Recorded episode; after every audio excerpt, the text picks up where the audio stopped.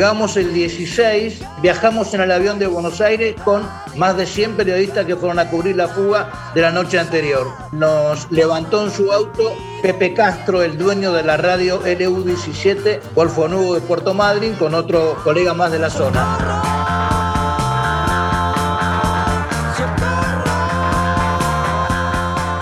Fuimos hasta el penal, estábamos casi 200 metros de la entrada principal de la cárcel. El fotógrafo sacó el zoom con el teleobjetivo largo y empezó a sacar fotos del penal. Alguno de los guardiacárcel del penal pensó que eso era un arma y empezó a tirar hacia nosotros. Las balas pegaron en el piso, en la calle, no nos pasó nada, nos pidió identificación a los cinco periodistas, mostramos toda la identificación con los documentos de identidad, con credencial, todo, dijo, bueno, ahora se van porque no pueden estar acá los periodistas.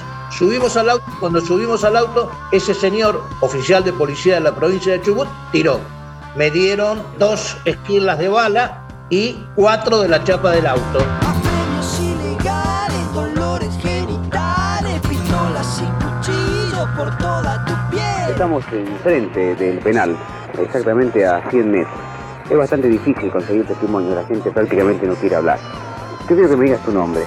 Señor García, Eh, ¿Tu papá es guardia cárcel? sí, Contame lo que viviste anoche.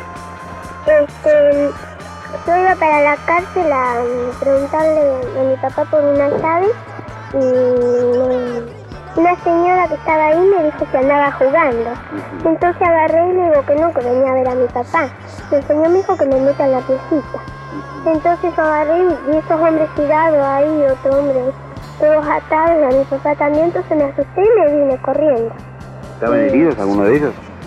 Yo no los vi, pero dicen que sí, yo la verdad que no los vi heridos. Claro. Contame vos eh, un poco más. Nosotros vimos cuando ellos se fueron eh, para el camino de aquella cuadra, camino para la... El Trelew. ¿En cuántos automóviles iban? Y nosotros alcanzamos a ver tres, eh, tres Falcon. ¿Muchos disparos hubo en la noche? No, nosotros no alcanzamos a escuchar mucho, lo que escuchamos fue cuando eh, parece que tienen esas tres cárceles. Afortunadamente a ustedes no les pasó nada. Muchas Nosotros gracias. nada. Gracias. Era una zona de emergencia militar que había decretado la anuncia de emergencia militar. El tipo que estaba al frente de esa zona era un tal general Eduardo Betti. El día que me balearon, la mayor parte de los periodistas que fueron de Buenos Aires fueron a pedirle garantías. El tipo contestó, ¿de qué se quejan si en Vietnam mueren periodistas todos los días? Todos los días. Cuando el avión enfila a Puerto Montt, ahí los compañeros toman contacto y nos dicen que no habían tomado la torre para que no bajáramos porque eso ponía en riesgo toda la acción, que ellos empezaban a trabajar sobre el plan de emergencia.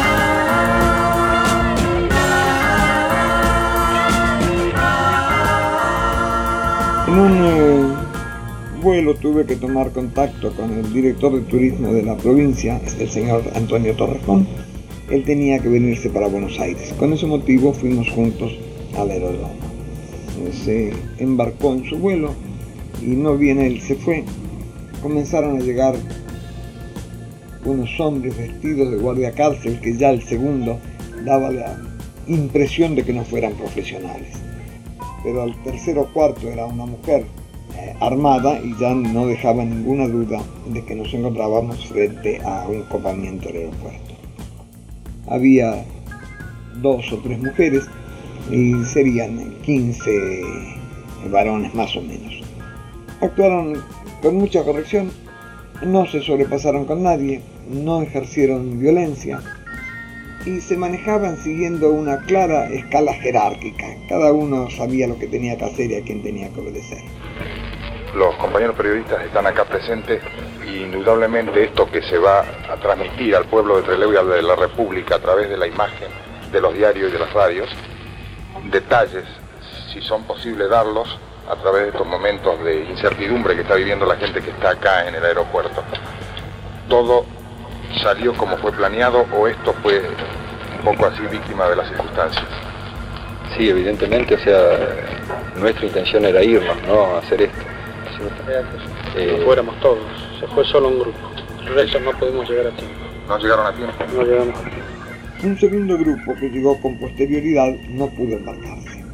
Este grupo, creo que presidido por un joven Pujadas, su familia en Córdoba fue arrasada, aniquilada, pero verdaderamente desapareció la familia entera que estaban, vivían en las afueras de Córdoba. Aquí hay compañeros de tres organizaciones, como dijo el compañero, del Ejército Armadas Revolucionarias y de Montoneros. Esta acción es significativa de nuestra voluntad de unión. Estamos juntos en esto y vamos a luchar juntos por la liberación de nuestro pueblo. Hoy nos separan algunas diferencias políticas, pero estamos seguros que al calor de la lucha esas diferencias van a ser superadas. Si el régimen tuviera la voluntad de dar elecciones totalmente limpias, sin ningún tipo de trabas, el pueblo lo aceptaría, nosotros lo aceptaríamos, pero estamos convencidos de que así no va a ser. En ese sentido, mientras el régimen no haya liberado a los presos políticos que poblan hoy las cárceles, son miles, mientras el régimen no haya terminado con las torturas, los secuestros y los asesinatos que realiza, mientras el régimen no permita que la voluntad popular se exprese, entendemos que el pueblo peronista tiene como candidato natural al general Perón que permitan su candidatura en elecciones, que no lo proscriban como otra vez. Por eso, así como nuestro pueblo lucha en las calles ante cualquier atropello del gobierno de la represión, nosotros también que somos parte de ese pueblo, cada día somos más y más organizados, y los hechos lo demuestran así, nos vamos estructurando, vamos combatiendo y formándonos como un ejército popular. ¿Usted estaba presente en el momento en que los evadidos del penal de Rawson entraron acá a la confitería y mantuvieron al público prisionero acá? Sí, yo estaba acá porque lógicamente soy el dueño del- de esta confitería y... ¿Cómo fue? ¿En qué momento? Eh, ellos entraron después que salió el avión. Usted se refiere a aquellos que no pudieron tomar ubicación en el avión que fue a Puerto Montt. Exactamente. Vinieron vestidos de, de guardacárceles. En ese momento quedaron dos o tres acá adentro y los, mientras los demás montaban guardia ahí. Yo prácticamente asumí la jefatura del grupo civil que quedó de rehén.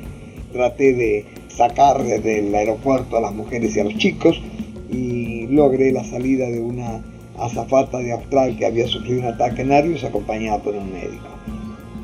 Todos nosotros, todas las organizaciones que están aquí, ¿no es ¿cierto? que son Montoneros, FAR y RP, o sea, somos hijos, o sea, a partir del año de las movilizaciones del año 69. ¿no es cierto? Somos entonces parte del pueblo. Toda la gente que está aquí es parte del pueblo. Es nuestro deber, es nuestra obligación velar por su seguridad también. Es así que hemos dejado salir a varias personas que se descompusieron ante el, ante el primer pedido de la gente que saliera, se la dejó salir. ¿Usted lo revisó a todos ellos? Sí, de la noche más o menos lo revisé a todos, hasta las once y media de la noche, lo revisé a todos, estaban todos en buen estado de salud, no había ningún problema, hablé con todos ellos, eh, hicieron la, la- la apología de su régimen, en que la única forma de restaurar la República y la Revolución, eh, así que eso es lo único que les puedo decir. Los comandos superiores de cada uno de los grupos, de vuestros grupos, sea ER, Montoneros o FARC, entienden que la única posibilidad que hay es la salida a través de la escalada de violencia o que hay alguna otra posibilidad que se realice a través de un proceso electoral limpio y democrático. Creo que usted no ha entendido. Nosotros no hemos elegido la violencia por la violencia misma, porque sino porque vemos que es el único camino que nos queda. En ese sentido, es decir, nosotros somos pacifistas, pero como decían los compañeros, en la medida en que no nos dejan elegir otra vía, tenemos que optar por la violencia. Gracias a Dios pude ser útil en calmar los ánimos tanto de un bando como del otro, especialmente entre los llamados presos políticos que enseguida me aseguraron que no querrían ningún derramamiento de sangre. Ya lo comunicaron ellos mismos que era una tentativa de fuga, que querían escaparse. Cuando vieron que la posibilidad de huir era nula y habiendo llegado fuerzas de marina a rodear el aeropuerto, ellos eh, resolvieron entregarse, pero antes de entregarse eh, pidieron la eh, presencia de un juez y de periodistas para que constataran que ellos estaban enteros, sin magulladoras y sin golpes. ¿Cuáles son las condiciones? Entregarnos incondicionalmente en este momento. Incondicionalmente, es decir, nuestra lucha es bien demostrativa de que no tenemos ninguna intención de hacer ningún daño a los civiles, ¿no es cierto? Les hemos aclarado, les hemos reiterado, simplemente ellos los mantenemos aquí, incluso por seguridad de ellos, está la represión afuera, mientras transamos con la represión para entregarnos, entregar las armas y garantizar nuestra seguridad. Era visible que en ningún momento se les pasó por la cabeza ni la idea, si se entregaban ahí buenamente, ni la idea de fugarse desde dentro de un lugar militar, cosa que hubiera revelado una anomalía mental, y por consiguiente jamás pensaron tampoco que pudieran morir. Querían que se demostrara que estaban sanos enteros para que no los golpearan, no para que no los asesinaran.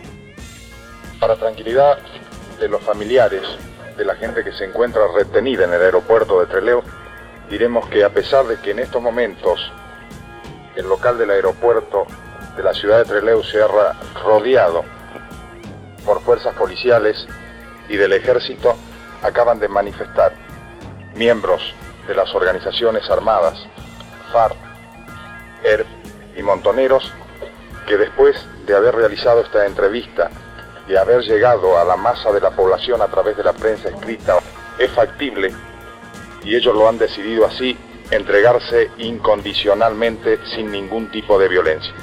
Reiteramos que esto es por si llega nuestro videotape a tiempo a la imagen de vuestros televisores. Es conveniente aclarar algunas cosas eh, sobre la entrega incondicional. Primero, nuestro Estado, o sea, de los 19 compañeros, que es perfecto, y segundo, la presencia del juez. Acá las cámaras toman. Aquí estoy yo, sí. Perfecto. La presencia del juez federal, doctor Alejandro Godoy.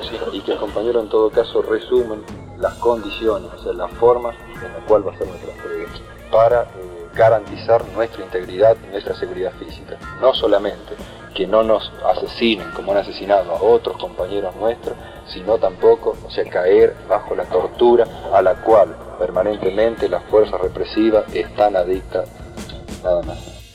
Nosotros acompañamos al grupo hasta la base aeronaval porque en virtud de las negociaciones que se habían efectuado, Pujadas, que era el cabecilla del grupo, había asumido la responsabilidad de entregarse siempre y cuando se los condujera nuevamente al penal en compañía del juez, del abogado doctor Amaya, un dirigente de Raquel Pueblo que hoy día está este, detenido, y del secretario del jugador electoral, doctor González Gas, del director de jornada, el señor Fernando Ferma, su director el Chubú Samín y el que habla. Que subimos al micro, en primer lugar nosotros, el juez y los periodistas, luego subió el grupo, ya había procedido a rendirse, Estuvimos ahí aproximadamente 30 40 minutos. Había una incertidumbre porque estábamos con el micro en marcha, el juez, los periodistas y los detenidos. Se nos hizo bajar, parecía que no se iba a la base, se iba al, penal. Subimos todos nuevamente, ya con el micro lleno de infantes de marina, además de los detenidos, y el juez fue notificado de la declaración de estado de emergencia. Los detenidos fueron trasladados por orden de general Lanusse no a la cárcel de Rawson, como se había prometido, sino a la base Almirante SAR de la Marina. Entonces el juez dijo que en razón de eso él quedaba supeditado a la autoridad militar y por lo tanto habían cambiado los términos de la negociación y por lo tanto él solamente se comprometía a acompañarlos hasta la cárcel. Los acompañamos hasta la base aeronaval Trelew, que será unos 8 kilómetros, lo hicimos bastante despacio el trayecto, y una vez que arribamos a la base aeronaval Trelew, se separó a los 19 fugados hacia un costado, se separó al juez y a los abogados a otro y a los periodistas a otro. Los primeros que se invitó a retirarnos fuimos a nosotros. Creemos que fuimos en ese sentido, incluso los últimos civiles como no hemos visto, porque los abandonamos en la base aeronaval, que fue el momento en que nosotros pudimos cumplir hasta ese momento lo pactado allí. Perfecto. ¿Me quiere repetir su identidad, señor? Héctor Castro, director de Radio Golfo Nuevo de Puerto Madre. Muy bien, muchas gracias.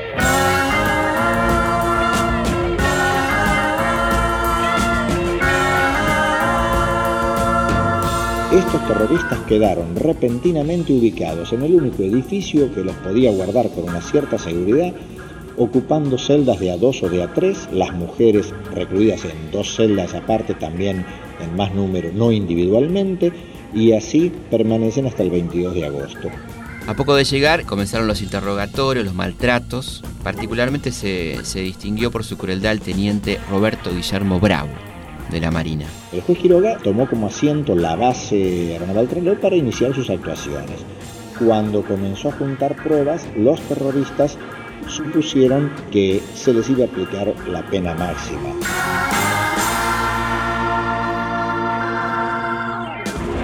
¿Qué tal? ¿Cómo está, señor Tosco? ¿Cómo ha viajado? Muy bien. Bueno, somos los primeros en recibirlos. Preguntas rápidas. ¿Cómo interpreta usted su libertad? Es una gran victoria de la lucha popular, es una gran victoria de nuestro pueblo, especialmente de la clase obrera argentina. Y ese esfuerzo ha dado su resultado en particular con mi persona, con la del compañero Singer, que también viene de Rapson, y que va a proseguir dando los resultados con la liberación de los demás compañeros detenidos políticos y sociales. ¿Cómo vivió usted los sucesos de Trelew? Tengo la máxima consideración por todos los compañeros. Nuestro pabellón permaneció cerrado. En el momento de la fuga no tuvimos ningún tipo de participación, pero tenemos este, un profundo respeto por todos los compañeros. ¿Sufrió un régimen mucho más estricto luego de la...? En la cual se sufre en, en la actualidad en el campo de concentración de Rapson, se sufre un régimen de opresión y represión.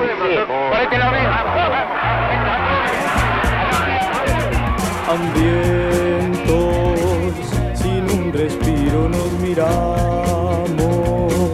marchando en nuestros uniformes. Presidente, señor Lanusse, me manifestó que me llamaba para informarme de lo ocurrido, me dio los antecedentes de lo que había pasado en el penal. No me indicó los nombres y el número de las personas que habían, pues, habían tomado el avión y estaba muy inquieto por saber si el avión había llegado a Chile y cuál era la situación no, de los pasajeros. Le di a conocer que el avión ya estaba en Puerto Montt. Llegamos a Chile, bajamos a Puerto Montt las mujeres.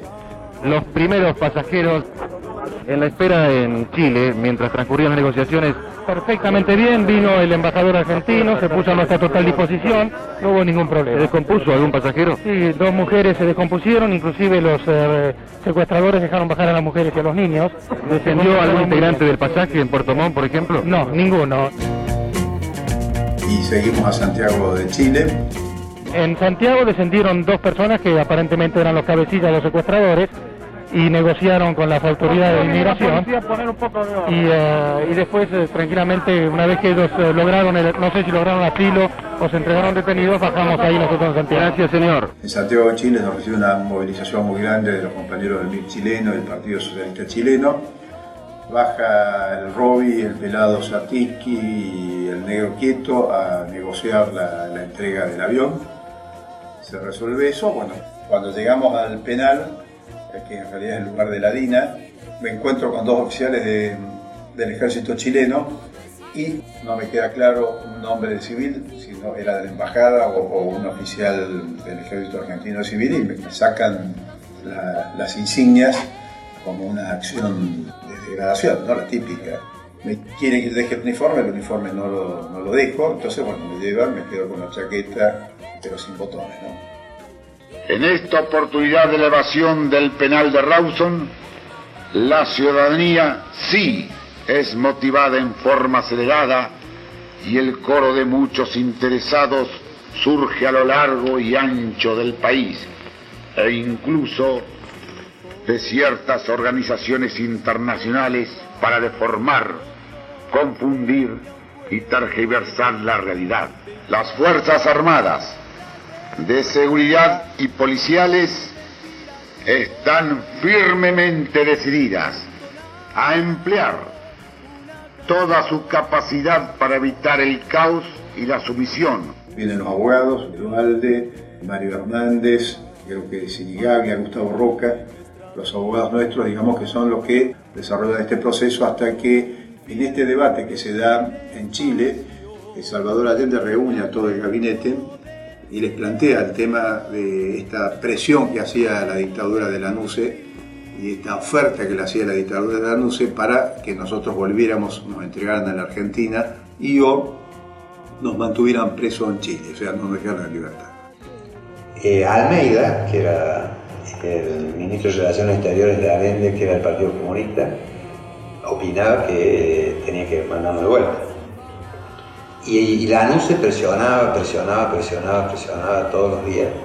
Mientras tanto, en esta edición especial de Telenueva, Canal 9, esta noche el presidente de la República, Teniente General Lanuse, dijo que Argentina es celosa observadora de las normas internacionales que rigen la convivencia entre los países.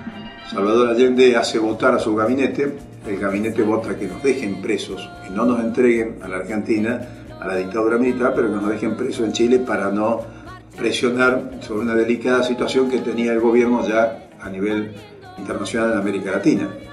Diciendo que la radio Belgrano de Argentina había hecho una transmisión, la agencia DPA transmite lo que una radio en Caracas retransmitió de la supuesta transmisión de Radio Belgrano.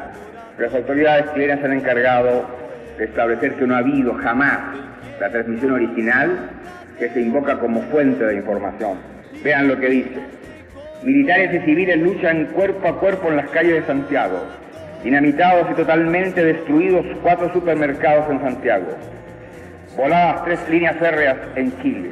11 muertos en violentos incidentes en Chile y otras noticias de estas mismas características. Pero agrega, la base naval de Talcahuano, situada unos 500 kilómetros al sur de Santiago, se había alzado colocándose al lado de los civiles que están luchando en las calles en defensa de la democracia. Puede haber un cúmulo de falsedades, de mentiras más cínicas y arteras. La Cancillería de Chile remitió hoy al Ministerio del Interior chileno una solicitud judicial de prisión preventiva para los 10 extremistas argentinos, mientras la prensa oficialista de Chile afirma que serían enviados a Cuba, lo que se lograría mediante la expulsión de los 10 del país trasandino. Buscamos un sitio donde haya grandeza. Nosotros no queríamos rajar. Imagínate salir de presos de Argentina para estar presos en Chile en un gobierno popular era medio absurdo, así medio que nos enojamos un poco. ¿Cuál es, bajo el punto de vista jurídico, la situación de ellos en este momento aquí? Son internados en tránsito. Chile ha firmado, como la mayoría de los países del mundo, un convenio, en el caso de Chile ratificado por el Congreso, que sanciona la piratería aérea y que obliga ¿no? a poner a disposición de la justicia a los que hayan cometido ese delito. En el caso extraordinario de Chile, es que habiendo ratificado este convenio, no se establece una pena y por lo tanto no se le puede aplicar la pena que establece el Código Penal para otros delitos. Perfecto.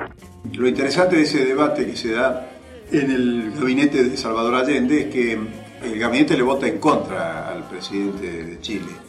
Es decir, le plantea que, eh, como decía anteriormente, de que nos quedáramos prisioneros en Chile, total, en la Argentina es muy factible que se diera un proceso democrático, que la situación variara y eso permitía que no se generara un conflicto internacional con la Argentina.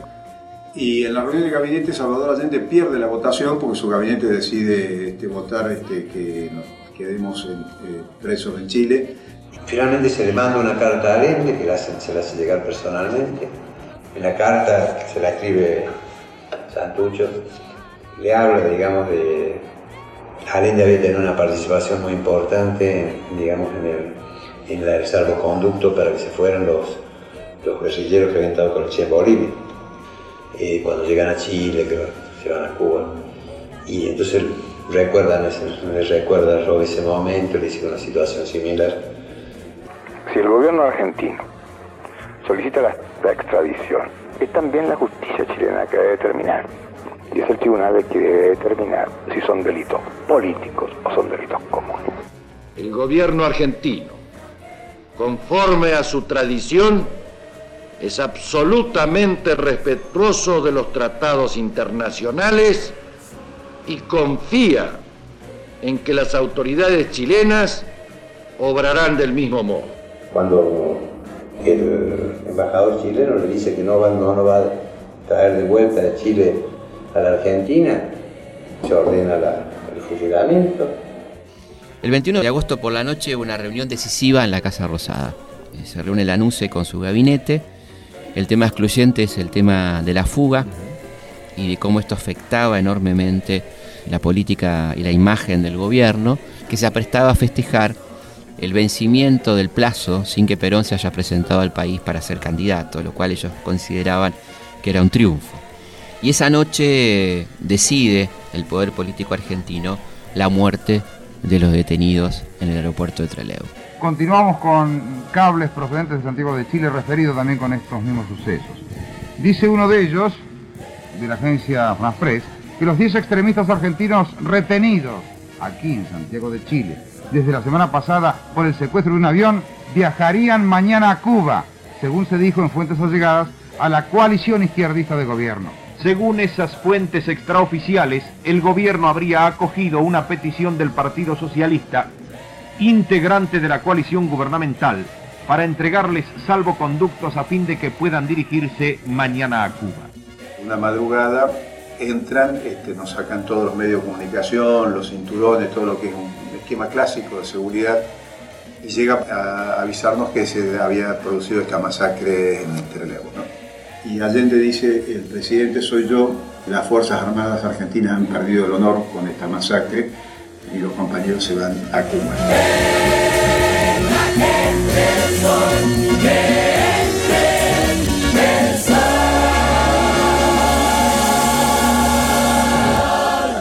ahora nos estamos yendo todos a Cuba en un avión que pone Fidel Castro de Cubana de Aviación sin escala hasta La Habana.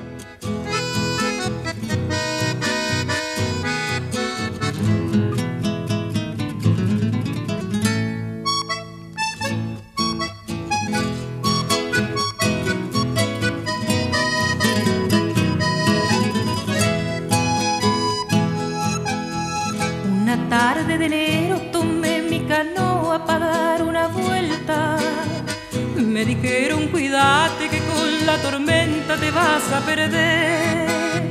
Pero soy correntino, machazo en mi pago, vaqueano en el delta. Salí cuando entraban las primeras luces del atardecer. Cuando ya estaba oscuro como boca el lobo, pretendí volverme. Pero el río engañoso me lleva en pucones a orillas del mar. Y desalentado sin ver más las costas para entretenerme. Panza para arriba contando estrellitas me puse a pensar. Yo pensaba en lo poco que vale un hombre cuando está tan solo. Pero tuve una idea que en aquel momento me hizo reaccionar.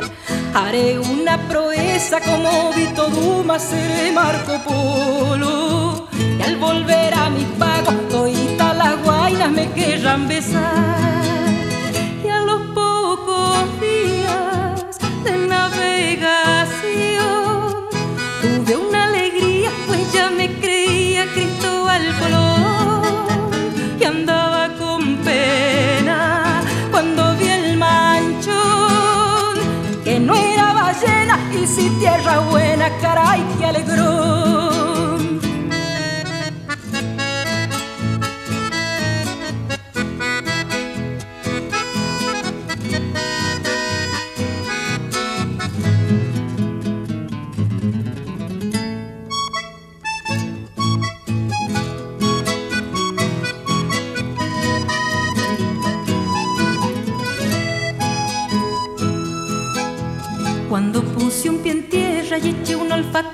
Por si era corrientes. Pero al ver un paisano con una escopeta le pregunté a él si el rancho en la cambicha quedaba muy lejos, dijo buenamente. Usted está en Cuba, patria socialista, tierra de Fidel. Yo quería volverme por lo que leía en el diario La Prensa pero al ver los cubanos trabajar contentos por el porvenir, hoy la tierra es de todos, no hay analfabeto y hasta un niño piensa que aquel que entre en Cuba con aires de guerra no podrá salir, porque aquellos fusiles que ayer apuntaban al pueblo oprimido son los que hoy defienden en manos del pueblo su revolución son los que en mis pagos los llevan milicos de dos apellidos. son los que tendremos el Moncho, Raela, Jesús y Ramón. Y con mi canoa y mi chamamé, de que a Raúl Roa y puse la proa, mi pago otra vez. Y a los correntinos,